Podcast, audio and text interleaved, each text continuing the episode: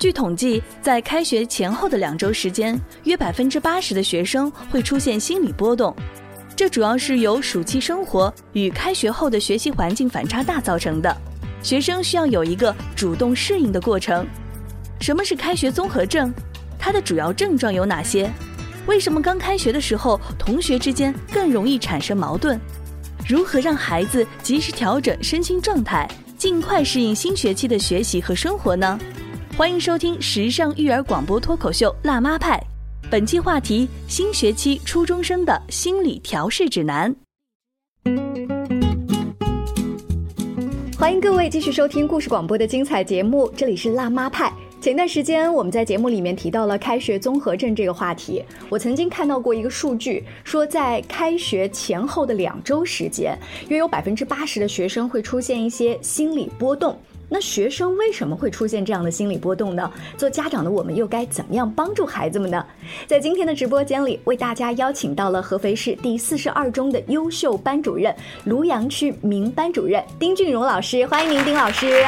谢谢谢谢谢谢您啊，丁老师，开学综合症这个话题啊，如果我们要给它下一个定义的话，根据丁老师您的观察跟经验，它主要的症状哈凸显在哪些方面？嗯，首先第一个表现呢，他就是生活节奏跟不上。嗯，这个假期呢，他是学习为辅，这个娱乐休闲为主，生活没有规律。开学以后，首先孩子早上起不起来。然后呢，就是白天上课这个时间精力不济，晚上这个作业也不能按时完成。第二个表现就是在假期里没有明确的任务嘛，嗯，但开学以后有学习任务，还有考试的这个压力，所以孩子比较焦虑。所以说，嗯，像您刚才说的嗜睡呀，包括注意力不集中、记忆力下降啊，这些都是您这么长时间观察。我在想啊，您说的时候，您脑海当中会不会有那个同学们嗯 小鸡啄米的那个画面，上课打瞌睡的样子？嗯，有啊，孩子第一天报到的时候，很多孩子都不能按时到校啊。到校来了以后，然后作业完成不了，然后上课他就是注意力不集中，冲瞌睡。啊，情绪焦虑，同学也稍微一点小的，嗯，这个矛盾呐，他就会这个发怒啊，等等。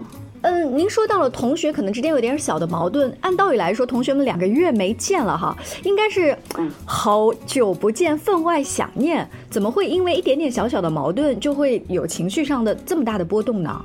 呃，假期嘛，一个人在家自由自在的惯了，出去旅游也没什么压力。开学以后，老师的要上课要布置任务。可能自己也适应不了那个节奏，节奏很快，嗯，然后心里比较焦虑。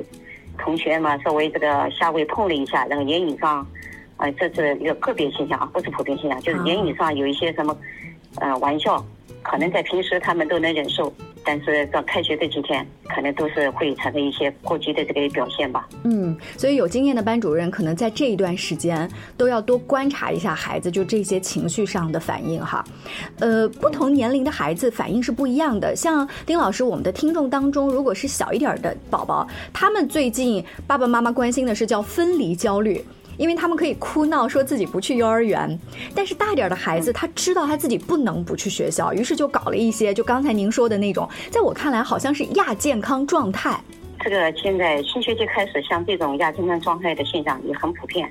那您估计一般孩子要多长时间才能调整回来？像我们上班族的话，呃，过年回来大概也就一个星期就调整好了。孩子们呢？应该就是慢一点的两周吧，快一点的两三天就行了。哦，孩子能力不一样。这个能力，其实，在丁老师看来，不仅仅是学习的能力，就是快速调整各种生活状态、学习状态的能力。对对，调适应这个新学期生呃这个学习生活的能力啊，自我管理、自我调整的能力。嗯。丁老师，您所接触到的中学生这段时间，呃，有经验的班主任一般会用一些什么样的方法带他们快速的找到新学期的感觉？哈，呃，比如说孩子们如果是初二、初三，他已经是对校园、对班主任老师都很熟悉了，但是还有一种呢是初一的新生，他面临是从小年龄段的孩子忽然变成了中学生，这种也是比较特别。丁老师会给这两种不同的学生有些什么建议吗？嗯，对初一新生呢，就是家长要了解到这个初中跟小学差别很大。小学的这个知识量是比较少的，他就说一个知识点，老师反复的讲，啊，反复的做，他第一天没听懂，第二天再巩固，他还是能接受的，所以他心理学习心理的学习压力还是比较小的。到了初中以后，孩子们第一个进校门，他不能适应的，有十几门课课本要拎回家。嗯。啊，有的孩子就把这么多书搬回家，对他来说的压力很大。哦。呃，更不要说你每天对着课表把这个书带齐，然后把作业做齐。嗯，这个对初一新生就是非常难的一个挑战。嗯，那么这给家长的一个建议就是，呃，就是你把他课表，课表这个捋好，呃，把它写写好，然后引导孩子每天按照课表对着课表把书带齐。嗯，啊，这第一个，第二个就是说给孩子一个小本子。嗯，啊，每天老师布置的作业把它记齐，然后你。引导他每天对着那个记作业本，一天这个每天把自己该完成的作业完成，然后你在他完成的基础上，家长的完成的基础上呢，然后检查一下。嗯，这是是第一步，是最难的一步。丁老师，为什么您刚才强调的把书带齐、记作业，这个是最难的一步？这不是在小学的时候老师们就在强调的吗？因为小学的课程很少啊，实际上就学语文、数学、外语。其他课书可带可不带，可学可不学。嗯。然后呢，初中呢，就是说，就语数外这三门课还有不同程度的要求，就是语文有阅读、有朗读、有写作。嗯。英语有背诵和写作等等各种不同程度的要求，所以孩子进初一时候，他初几天他会脑子会懵懵的。他不到了自己丢会丢三落四的丢了很多工作的哦，就看起来好像同样是某一个科目的作业，但是他具体的书写的东西、朗读的东西、打卡的东西都不一样。这些细节在一开始家长还是要帮助一下的。对对对，还有作业完成上啊，就说这个小学的作业完成，嗯，跟初中的作业完成可能是要求是不一样的。嗯啊，初中的作业它的量很大，嗯，就一天的作业量可能是小学的这个。两三天甚至一周的作业量，他每天他这个任务也那么重，嗯，所以家长不帮助孩子的情况下，他可能，比如说背书，他不背给你听的情况下，他自己默背，可能就说他错的地方自己都发现不了，所以家长要帮着去听他的这个默写呀、背诵啊，比如说这个数学计算过程当中他的错误啊，所以家长要要帮他检查，嗯，但是不要明确的指出的他错在什么地方，你可以告诉他。哎，你这地方是不是有问题？我好像觉得你有点问题，你再看一看。嗯，这个过程非常重要，要引导孩子提高这个作业量的速度和什么呢？作业的质量。质量都很难。嗯，这个真是让我们的听众啊，也是提一个醒。我本来以为说到了初中了，家长可以不要再像盯一个小宝宝一样的作业，再去检查他的默写背书。我们小时候难道背书不就是老师说背书，你第二天就背给什么小组长啊、课代表，就这样一层一层背上去就行了？家长现在原来也要盯这么多细节呀？他现在的这个教材的难度比我们我们那时候教材的难度高了很多。嗯，以前的初一学生就背几个单词，背个简单的，就是说，呃，我叫什么，我来自什么地方。嗯，现在就是难，我讲英语上的难度很大，包括语文的阅读理解难度都很大。嗯，就是以初一学生自己自身独立完成，应该是百分之八十都不行，大概有百分之二十的。嗯，这个学习能力比较强的、自觉的。嗯啊，这个孩子可以完成，大部分孩子要家长慢慢把他带上路。好的，那我们各位拍友友们，大家也是在听节目的同时拿个本子记一下哈。刚才丁老师强调的一个是书本的带齐，记作业的完整量，还有一个就是背书默写啊，数学计算，看起来这些你觉得是小儿科的东西，还是初一的时候先帮他理顺。丁老师还有呢，对于初一的新生来说，您要强调的，初一的学生有一部分同学他动作写作业的速度比较慢。嗯，然后完成不了作业，写作业的效率完成不了作业，嗯，写的写作业的速度比较慢。这个慢有有两种原因，一个就是他本身是追求完美啊，写的就慢；还有一种就是他写的过程当中，他东摸摸西掐掐，然后呢就是耽误了很多时间。嗯，无论是什么原因导致这个作业写的慢的情况下，都得家长都要下狠功夫让他改掉这个毛病，不然你后面就很难完成到高中。也更无法完成这个呃学习任务。嗯，呃，所以现在根据丁老师的经验，一个初中初一的孩子哈，刚开学的这一两个月，大概写作业要到几点钟是一个平均的水平？嗯，小孩如果这个上课听课效率比较好，然后呢就是写作业比较快，然后写作业的时间就是比较认真的情况下，嗯，我们去年不是双减嘛，我带的初一的学生百分之八十的学生应该是在八点半左右能完成。哇！哎，还有少的孩子，他下课的时候他早晚一点，课间写一写，中午写一写，嗯，那晚上七点半左右就能写成。但是也有百分之十左右的孩子，嗯，他要搞到十一二点。哦，他为什么呢？一个上课他没听懂，嗯，第二个，他也就是写作业的时候，他也注意力不集中，嗯，啊，第三个，他听不懂的情况下，课后没有及时询问老师和同学，嗯，啊，在家里家长也他也不愿问家长，或者家长不能给他指导，所以他慢慢抠慢慢搞，嗯，他就越来越慢了。所以刚才问了一下丁老师这个大数据啊，那做家长的也是看一下自己家孩子写作业的这个效率是不是符合一个大数据。好，我们先聊到这儿，那欢迎大家啊在广告之后接着收听。This is mommy talk，辣妈派。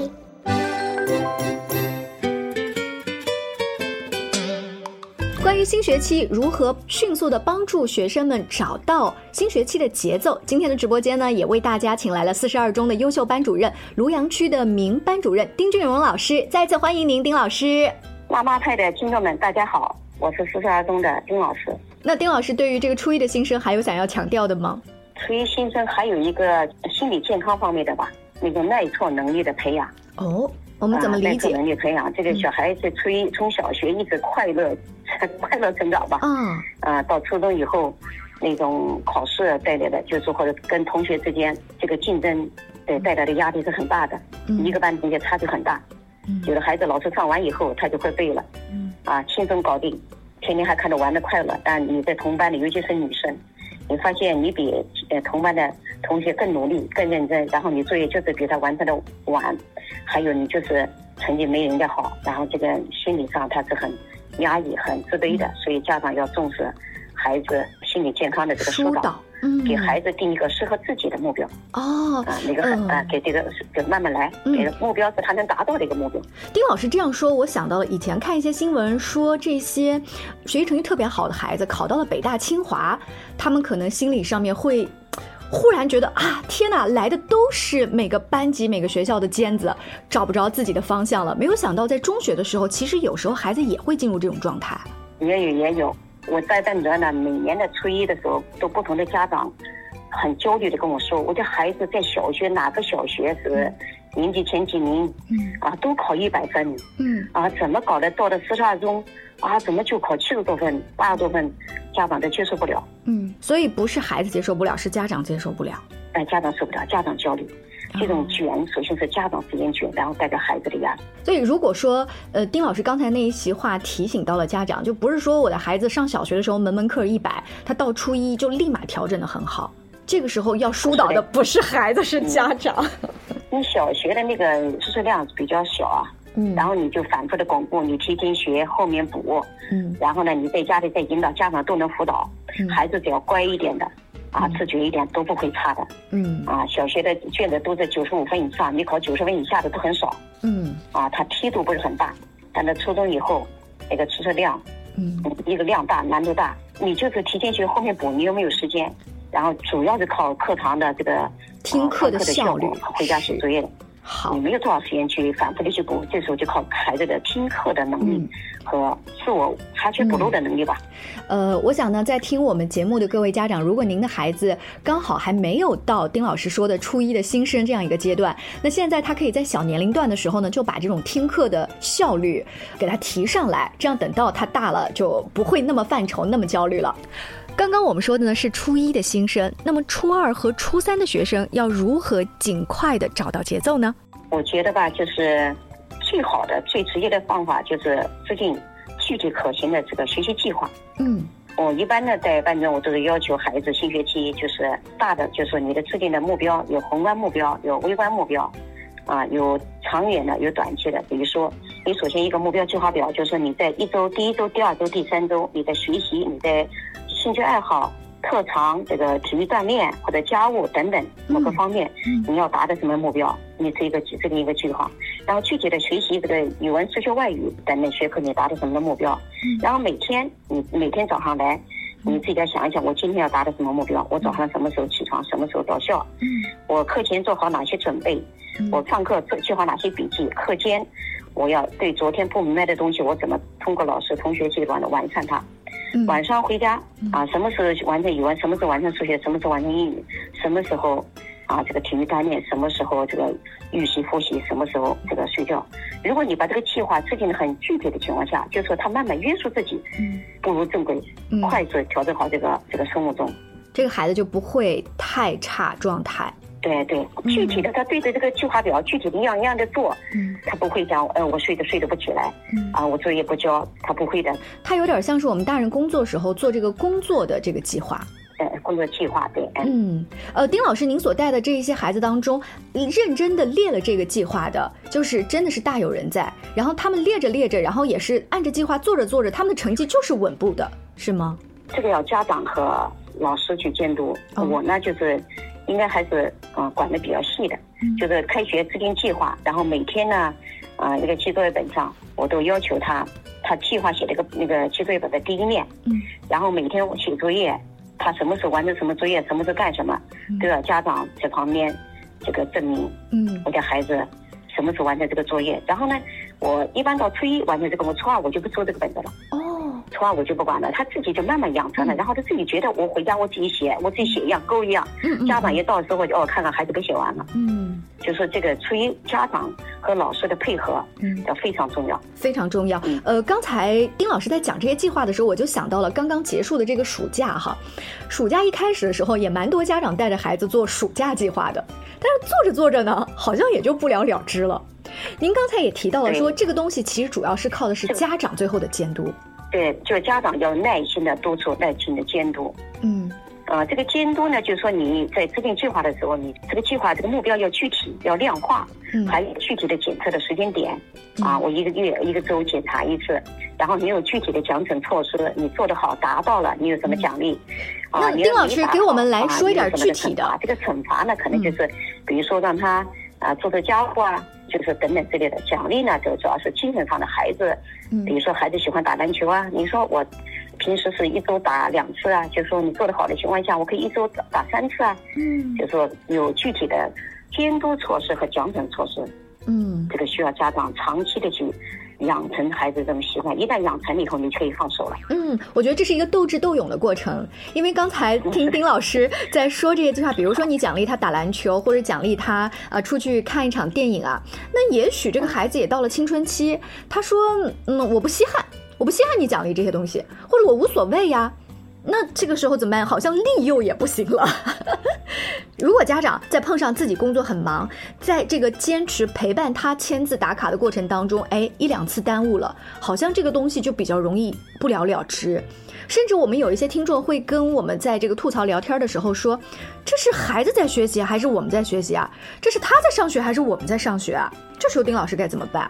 就是说，你孩子如果在小学送上幼儿园的时候，你就养成了习惯。你根本就不需要你去管，连背书，呃，签字你都不要管，孩子们自己他都背的都不会差的。嗯，关键是你从幼儿园、小学有没有把他养成这种习惯？因为我们接手的都是来自不同学校的，所以讲起点不一样，我们都把它当零起点去要求。嗯，我们经过一学期的这个实验呢，就百分之九十同学都可以了。所以初二的时候都自己都靠自己学，习惯老师基本上是不问的。嗯，啊，所以这个家长呢要看你自己。你的这个你你前面功课有没有做到？功课做到了，你就不要搞；功课没做到，你就补课。你补课不仅补课，你还加班加点的。你要你要付出比别人更多的这个时间，才能把他这个好的习惯养成。优秀的家长啊，其中最主要要做的是什么？就是引导孩子养成良好的学习习惯和自我成长的习惯。如果能做到这个，你就能做到事半功倍。刚才丁老师提到的这个计划表，这样我们也是呃从丁老师那儿要了一个他的得意门生，嗯，每一天正在做的这样一个计划表，可以看一看他跟他的家长他们互相配合是一个怎样的，我们俗称的叫别人家的孩子啊。如果大家感兴趣的话，可以发“计划表”三个字到我们的微信公众号后台 C N F M 九八八，大家就可以看到这一个学生他的计划表，大家拿去学习一下，去找一找差距，感受一下。就是在督促孩子过程当中，我觉得家长多用这个赞美和欣赏的语言嘛，鼓励孩子，嗯，学会自主管理、自我管理。嗯，赞美和鼓励。因为学习呢，也是一个很辛苦的事，你要学得很优秀也不容易。你要想你的孩子一直有激情的、不断的努力学习，你多表扬、多鼓励，就像你给发动机不断的是加油一样。嗯啊，如果你老是批评指责，那就是漏油甚至泄气。嗯。所以讲呢，就是要讲孩子很优秀，一直积极的投入学习呢，孩子多赞美、多鼓励。嗯，我觉得丁老师最后举的这个例子特别好，一个是加油，一个是漏油，看你想给孩子什么样的能量补充了。非常谢谢丁老师接受我们的采访。那如果有更多一些学习上的经验的分享，也期望有机会多多采访您。好，谢谢。